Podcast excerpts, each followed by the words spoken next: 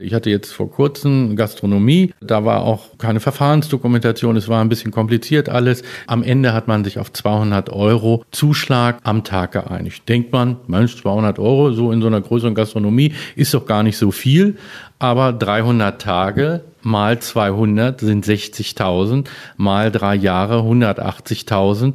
Da nur die Umsatzsteuer sind roundabout 40.000 Umsatzsteuer. Eine Riesennummer. Wenn sich euer Ruhepuls beim Gedanken an die Betriebsprüfung nicht verändert, ja, dann habt ihr entweder den Ernst der Lage nicht erkannt oder ihr seid einfach gut vorbereitet. Und genau das, also die gute Vorbereitung auf eine mögliche Betriebsprüfung, ist heute unser Thema. Projekt Hörwerk. Themen für Handwerksbetriebe. Hier ist wieder Stefan Flück und ich habe mich für dieses Hörwerk mit Dr. Peter Stiever aus Hannover getroffen. Der kann erstens gut reden, was er unter anderem auf dem YouTube-Kanal seiner Steuerberatungsgesellschaft Gensch, Kort und Kollegen unter Beweis stellt. Und was noch wichtiger ist, er weiß auch, wovon er redet. Als Steuerberater und Wirtschaftsprüfer begleitet er Betriebsprüfungen seit nunmehr 30 Jahren. Klären wir doch erstmal, worum es geht. Also eine Betriebsprüfung muss ich vorstellen, Finanzämter haben Innendienst und einen Außendienst. Und im Innendienst, den schicken wir die Steuererklärung und der Außendienst, das ist die Betriebsprüfung. Dann wird vor Ort eben geguckt, sind die steuerlichen Verhältnisse so, wie sie deklariert sind. Ähm, das ist wie eine Politesse und wenn Sie ordentlich geparkt haben, dann geht die an Ihrem Wagen vorbei, aber sie hat trotzdem geguckt, ob Sie richtig geparkt haben. Ja, nur kann das Knöllchen hier deutlich teurer werden. Üblicherweise läuft das Ganze so ab. Ihr bekommt ein Schreiben, in dem die Finanzbehörde ihren Besuch ankündigt. Zwischen Ankündigung und Prüfungsbeginn sollen mindestens zwei Wochen liegen. Diesen Termin könnt ihr auch noch ändern, etwa wegen Krankheit oder Urlaub. Aber dann gibt es ja neben der Betriebsprüfung zum Beispiel auch die Umsatzsteuernachschau, die Kassennachschau. Das sind ja auch Betriebsprüfungsteile. Und hier können die Herrschaften natürlich schon ohne Ankündigung kommen und klingeln zu den Geschäftszeiten und wollen sich bestimmte Teilbereiche ansehen. Aber selbst mit ein paar Wochen Vorwarnzeit, ihr könnt die Sünden und Unterlassung der Vergangenheit nicht ungeschehen machen. Also muss das Motto lauten, das Beste hoffen und auf das Schlimmste vorbereitet sein. Und wir haben Informationen, die euch helfen, bei einer Betriebsprüfung keine unangenehmen Überraschungen zu erleben. Sponsorinfo. Doch erstmal eine angenehme Überraschung von Nissan. Sie ist kastenförmig, hat vorne bis zu drei Sitze und ist ab sofort bestellbar. Der neue Nissan Kastenwagen NV 250. Bereits in der Basisausführung gibt es Feature wie eine geschlossene Trennwand zum Laderaum, Verzureösen, Zentralverriegelung und eine praktische Schiebetür zusätzlich zur Heckklappe. Und der Nissan NV 250 ist echt genügsam. Dieselantriebe ab 4,4 Litern je 100 Kilometer, Wartung nur alle zwei Jahre oder 30.000 Kilometern und, wie bei Nissan-Nutzfahrzeuge so üblich, fünf Jahre Garantie. Das zusammen hält die Betriebskosten schön niedrig. Bereits auf dem Markt ist der NV 250 L1 mit 3 Kubikmeter Laderaum. Und wer mehr möchte, Wohl in der zweiten Jahreshälfte kommt 2020 der längere NV 250 L2 auf den Markt, der noch rund einen Kubikmeter mehr Raum bietet. Mehr Infos hat wie immer nissan.de. Sponsorinfo Ende. Existenzbedrohende Hinzuschätzungen oder sogar ein Strafverfahren wegen Steuerhinterziehung. Der Gedanke an eine Betriebsprüfung jagt vielen Mittelständlern einen eiskalten Schauer über den Rücken. Das Fiese dabei, das Steuerrecht ist enorm kompliziert. Aber Unwissenheit schützt bekanntlich nicht vor Strafe. Doch erstmal zwei Fakten zur Beruhigung. Fakt 1. Die Wahrscheinlichkeit einer Betriebsprüfung ist vermutlich geringer, als ihr glaubt. Und Fakt 2. Ihr habt es selbst in der Hand, wie sie ausfällt. Was die Wahrscheinlichkeit angeht. Wir haben uns da mal aktuelle Zahlen des Bundesfinanzministeriums vorgenommen. Also, Rein rechnerisch steht der Betriebsprüfer bei Kleinstbetrieben bis zu 190.000 Euro Umsatz jährlich etwa alle 94 Jahre auf der Matte. Bei Kleinbetrieben mit bis zu 560.000 Umsatz sind es alle 31 Jahre. Und ein mittlerer Betrieb mit schlanken 4,8 Millionen Jahresumsatz bekommt etwa alle 16 Jahre Besuch. Na, dann ist es doch wohl eher ziemlich Pech, wenn es mich erwischt. Oder, Dr. Stieve? Naja, zum einen gibt es die Statistik, das äh, Pech des Zufalls natürlich, aber es sind auch viele andere Kriterien, die den Suchstrahl des Finanzamtes auf mich richten.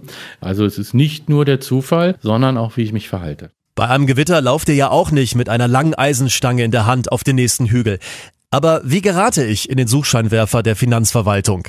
Hier die Top 3 Anfängerfehler. Platz 3.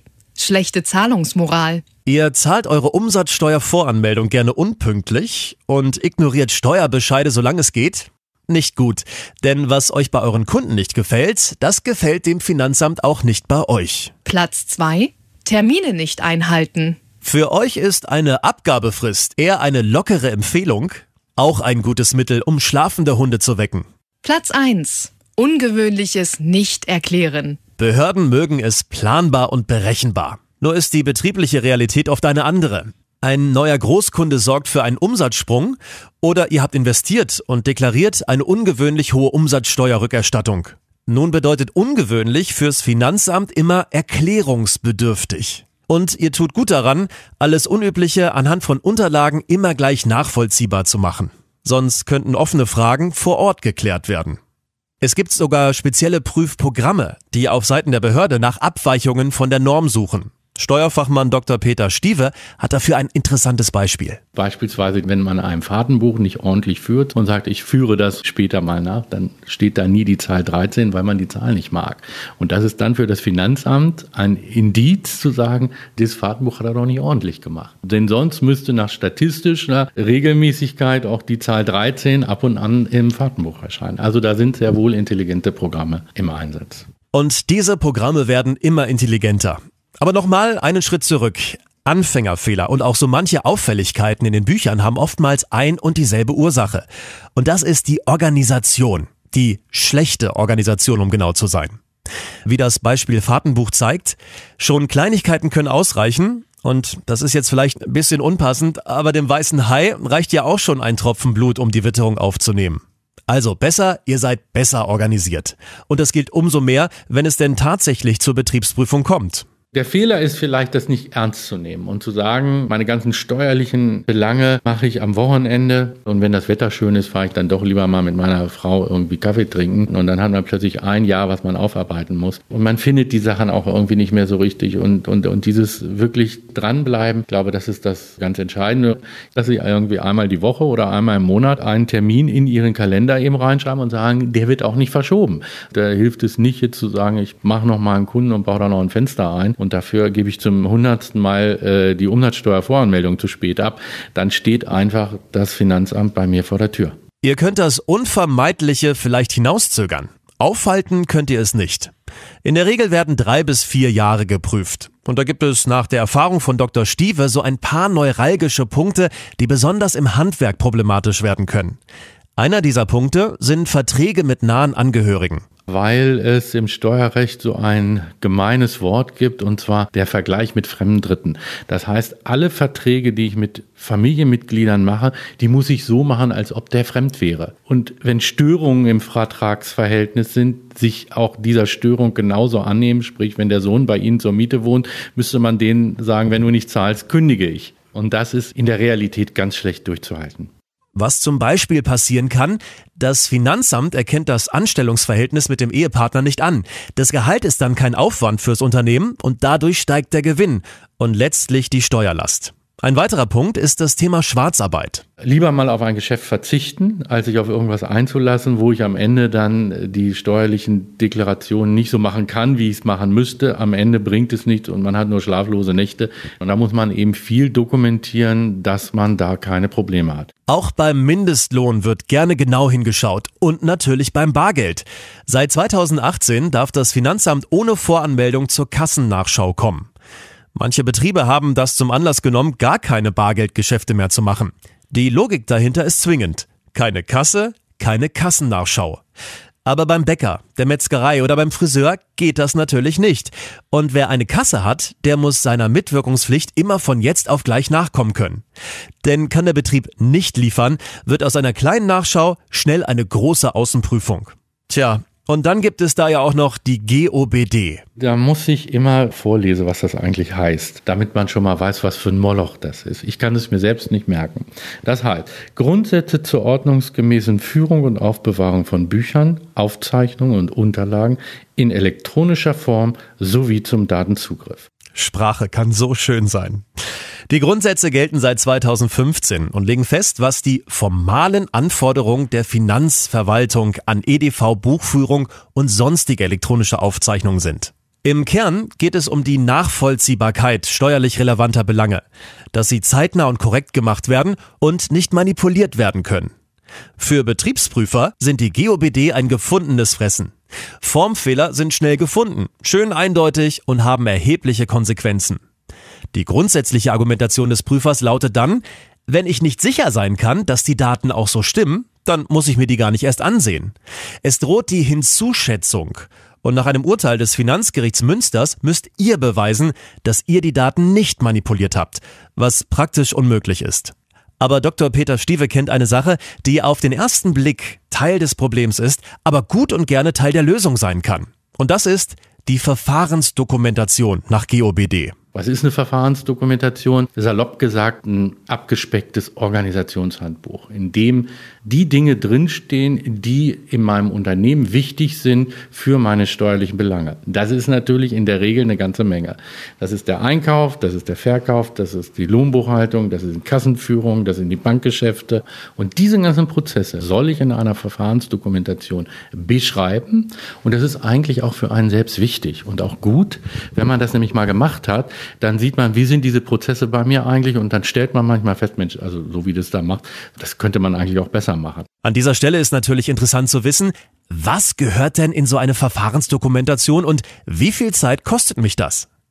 Das würde hier jetzt ein bisschen zu weit führen, aber dafür gibt es ja die Kollegen von handwerk.com. Die haben einen wirklich umfassenden Artikel dazu gemacht. Den Link, den findet ihr in der Show Notes Beschreibung zum Podcast. Außerdem ist da noch ein Link zu einer Musterverfahrensdokumentation. Damit könnt ihr loslegen oder auch das verbessern, was ihr schon habt. Auch wenn man nur ein DIN A4-Blatt hat und da steht oben drüber Verfahrensdokumentation. Das ist schon mal gut und besser, als wenn man gar nichts hat. Also eigentlich wie bei den Mathe-Hausaufgaben früher. Ja, oder sich verrechnet zu haben, ist immer noch besser gewesen, als gar nichts zu haben. Zumindest war das zu meiner Zeit so. Zu meiner auch. Keine Verfahrensdokumentation zu haben, führt zwar nicht automatisch zur Hinzuschätzung, aber ihr macht euch unnötig angreifbar. Und letztlich, eine Verfahrensdokumentation ist eine Art Betriebsanleitung für den Betrieb. Und sowas könnt ihr doch sicher auch gut gebrauchen. Dann haben wir auch einen kleinen Leitfaden für uns, für unsere Mitarbeiter. Es beginnt ja alleine bei den Dingen, wo es eigentlich ein Passwort, wenn irgendwie der Chef äh, einen Herzinfarkt kriegt und irgendwo liegt im Krankenhaus und niemand weiß, wie kann eine Überweisung gemacht werden oder niemand weiß, wer darf überhaupt Überweisung machen. Also das sind ja viele einfache Dinge, die letztlich geregelt sein müssen, über die man sich im Alltag keine Gedanken macht. Wie die Verfahrensdokumentation gemacht wird, ist egal. Texte, Grafiken, Fotos, Hauptsache, sie erfüllt ihren Zweck und macht Prozesse nachvollziehbar. Und wenn ihr eine habt, solltet ihr sie natürlich auch immer auf dem aktuellen Stand halten. So viel dazu. Wir haben jetzt einige neuralgische Punkte kennengelernt, die bei einer Betriebsprüfung im Handwerk in den Fokus geraten können. Aber wohlgemerkt, können nicht müssen. Ich mache wirklich seit 30 Jahren Betriebsprüfungen, kann aber nicht sagen, dass immer jeder kommt und sagt, ich fange erstmal mit den Umsatzerlösen an oder ich gucke mir die Kasse erstmal an oder so. Das ist letztendlich von der Branche abhängig, von dem Betriebsprüfer selbst abhängig. Gab es Hinweise beim Finanzamt, dass irgendwas nicht richtig sauber läuft? Man wird eigentlich immer in Dingen geprüft, mit denen man nicht gerechnet hat. Und deshalb muss jeder den Fokus darauf haben, das ordentlich zu machen. Und wenn er das macht, kann er eigentlich auch ordentlich schlafen. Zusammengefasst. Im Angesicht einer drohenden Betriebsprüfung ruhig schlafen können, das ist doch mal ein Ziel, für das es sich zu arbeiten lohnt. Die statistische Wahrscheinlichkeit, geprüft zu werden, ist zwar abhängig von der Betriebsgröße recht gering, aber irgendwann wird es dazu kommen. Und dann solltet ihr vorbereitet sein. Zunächst mal würde ich das Finanzamt nicht unnötig auf mich aufmerksam machen. Wenn ihr schon auffallt, dann doch bitte positiv. Durch vorbildliche Termintreue und pünktliche Zahlungen. Andere Auffälligkeiten in den Zahlen solltet ihr für den Innendienst des Finanzamtes nachvollziehbar machen, denn sonst könnte der Außendienst die Sache klären wollen. Hat sich nun ein Prüfer angekündigt oder kommt unangekündigt zur Nachschau, macht euch nur eins unangreifbar. Eine gute Organisation. Problematisch sind im Handwerk oft Verträge mit nahen Angehörigen. Das Thema Schwarzarbeit, Bargeld und natürlich die GOBD. Hier lohnt es sich, die Verfahrensdokumentation besonders gewissenhaft zu machen. Das hilft dann nicht nur bei einer Betriebsprüfung, das hilft auch euch und euren Mitarbeitern bei der besseren Organisation des betrieblichen Alltags. Und das war für dieses Jahr die letzte Hörwerkausgabe. Wir hören uns dann hoffentlich frisch ausgeruht und gesund wieder im neuen Jahr 2020. Bis denne, euer Stefan Pflück. Projekt Hörwerk. Eine Kooperation der Schlütersche Mediengruppe und Antenne Niedersachsen.